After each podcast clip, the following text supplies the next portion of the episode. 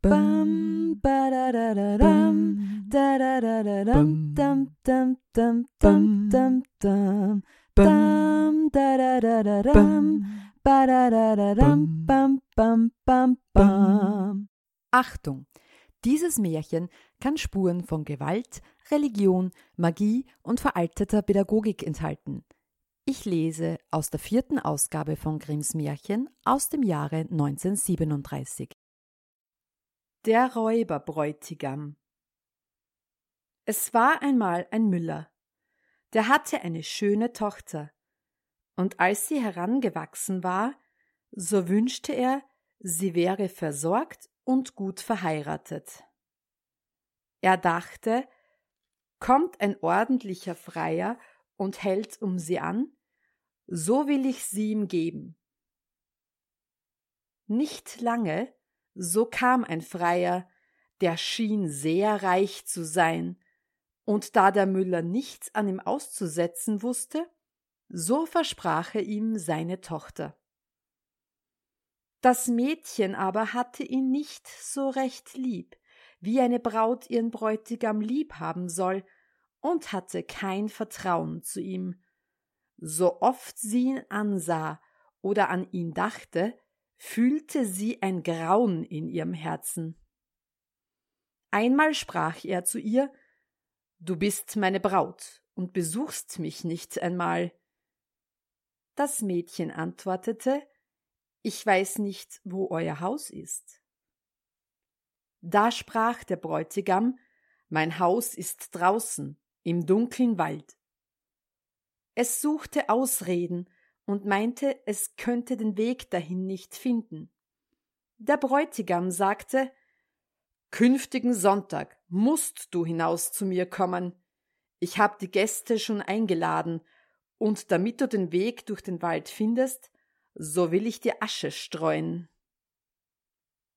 Als der Sonntag kam und das Mädchen sich auf den Weg machen sollte, ward ihm so Angst, es wusste selbst nicht recht warum, und damit es den Weg bezeichnen könnte, steckte es sich beide Taschen voll Erbsen und Linsen. An dem Eingang des Waldes war Asche gestreut, der ging es nach, warf aber bei jedem Schritt rechts und links ein paar Erbsen auf die Erde. Es ging fast den ganzen Tag, bis es mitten in den Wald kam, wo er am dunkelsten war. Da stand ein einsames Haus, das gefiel ihm nicht, denn es sah so finster und unheimlich aus. Es trat hinein, aber es war niemand darin, und herrschte die größte Stille. Plötzlich rief eine Stimme Kehr um, kehr um, du junge Braut, du bist in einem Mörderhaus. Das Mädchen blickte auf und sah, dass die Stimme von einem Vogel kam, der da in einem Bauer an der Wand hing. Nochmals rief er Kehr um, kehr um, du junge Braut, du bist in einem Mörderhaus. Da ging die schöne Braut weiter aus einer Stube in die andere und ging durch das ganze Haus. Aber es war alles leer und keine Menschenseele zu finden. Endlich kam sie auch in den Keller. Da saß eine steinalte Frau, die wackelte mit dem Kopfe. Könnt ihr mir nicht sagen, sprach das Mädchen, ob mein Bräutigam hier wohnt? Ach, du armes Kind, antwortete die Alte, wo bist du hingeraten? Du bist in einer Mördergrube. Du meinst, du wärst eine Braut, die bald Hochzeit macht, aber du wirst die Hochzeit mit dem Tode halten. Siehst du, da habe ich einen großen Kessel mit Wasser aufsetzen müssen. Wenn sie dich in ihre Gewalt haben, so zerhacken sie dich ohne Barmherzigkeit, kochen dich und essen dich, denn es sind Menschenfresser. Wenn ich nicht Mitleiden mit dir habe und dich rette, so bist du verloren. Darauf führte es die Alte hinter ein großes Fass, wo man es nicht sehen konnte. Sei wie ein Mäuschen still, sagte sie, rege dich nicht und bewege dich nicht, sonst ist's um dich geschehen. Nachts, wenn die Räuber schlafen, wollen wir entfliehen. Ich habe schon lange auf eine Gelegenheit gewartet. Kaum war das geschehen, so kam die gottlose Rotte nach Hause. Sie brachten eine andere Jungfrau mitgeschleppt, waren trunken und hörten nicht auf ihr Schreien und Jammern. Sie gaben ihr Wein zu trinken, drei Gläser voll, ein Glas weißen, ein Glas roten und ein Glas gelben. Davon zersprang ihr das Herz. Darauf rissen sie ihr die feinen Kleider ab, legten sie auf einen Tisch, zerhackten ihren schönen Leib in Stücke und streuten Salz darüber.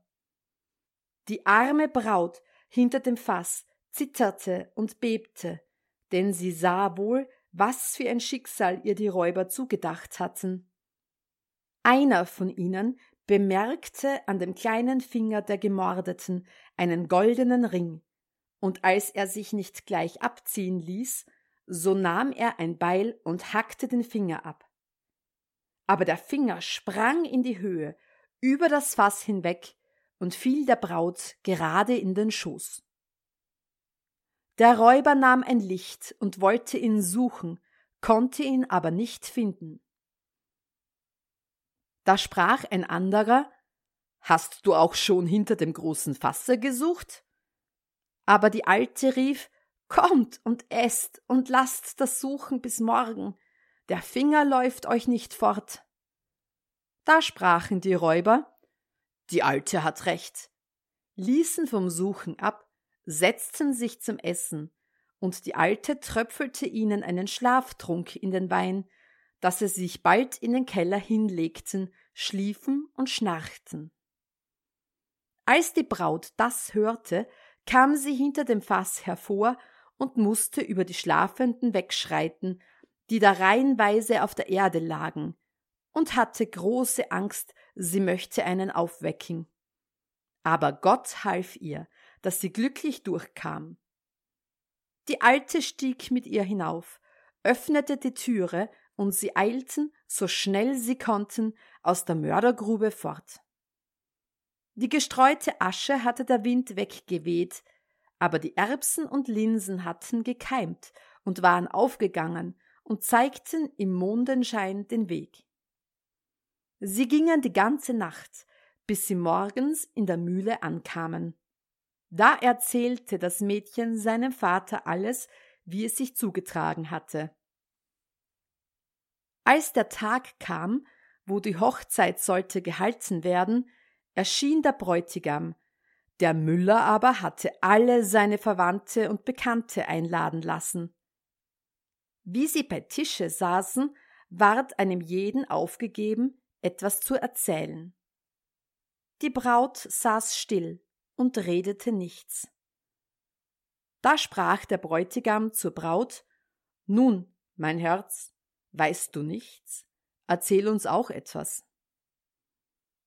Sie antwortete so will ich einen Traum erzählen.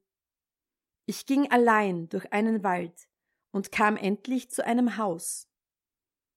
Da war keine Menschenseele darin, aber an der Wand war ein Vogel in einem Bauer, der rief Kehr um, kehr um, du junge Braut, du bist in einem Mörderhaus.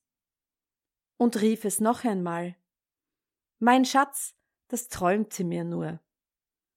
Da ging ich durch alle Stuben, und alle waren leer, und es war so unheimlich darin. Ich stieg endlich hinab in den Keller. Da saß eine steinalte Frau darin, die wackelte mit dem Kopfe. Ich fragte sie, wohnt mein Bräutigam in diesem Haus?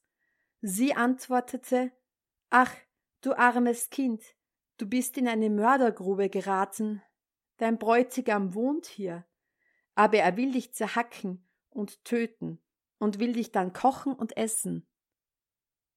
Mein Schatz, das träumt sie mir nur. Aber die alte Frau versteckte mich hinter ein großes Fass, und kaum war ich da verborgen, so kamen die Räuber heim und schleppten eine Jungfrau mit sich. Der gaben sie dreierlei Wein zu trinken, weißen, roten und gelben. Davon zersprang ihr das Herz. Mein Schatz, das träumte mir nur. Darauf zogen sie ihr die feinen Kleider ab, zerhackten ihren schönen Leib auf einem Tisch in Stücke und bestreuten ihn mit Salz. Mein Schatz, das träumte mir nur. Und einer von den Räubern sah, dass an dem Goldfinger noch ein Ring steckte, und weil er schwer abzuziehen war, so nahm er ein Beil und hieb ihn ab. Aber der Finger sprang in die Höhe und sprang hinter das große Fass und fiel mir in den Schoß. Und da ist der Finger mit dem Ring. Bei diesen Worten zog sie ihn hervor und zeigte ihn den Anwesenden. Der Räuber, der bei der Erzählung ganz kreideweiß geworden war, sprang auf und wollte entfliehen, aber die Gäste hielten ihn fest und überlieferten ihn den Gerichten. Da ward er und seine ganze Bande für ihre Schandtaten gerichtet. Bam, ba da da da dam, da da da da dam, dam dam dam dam dam dam, dam da da da da dam, ba da da da dam, bam bam bam bam.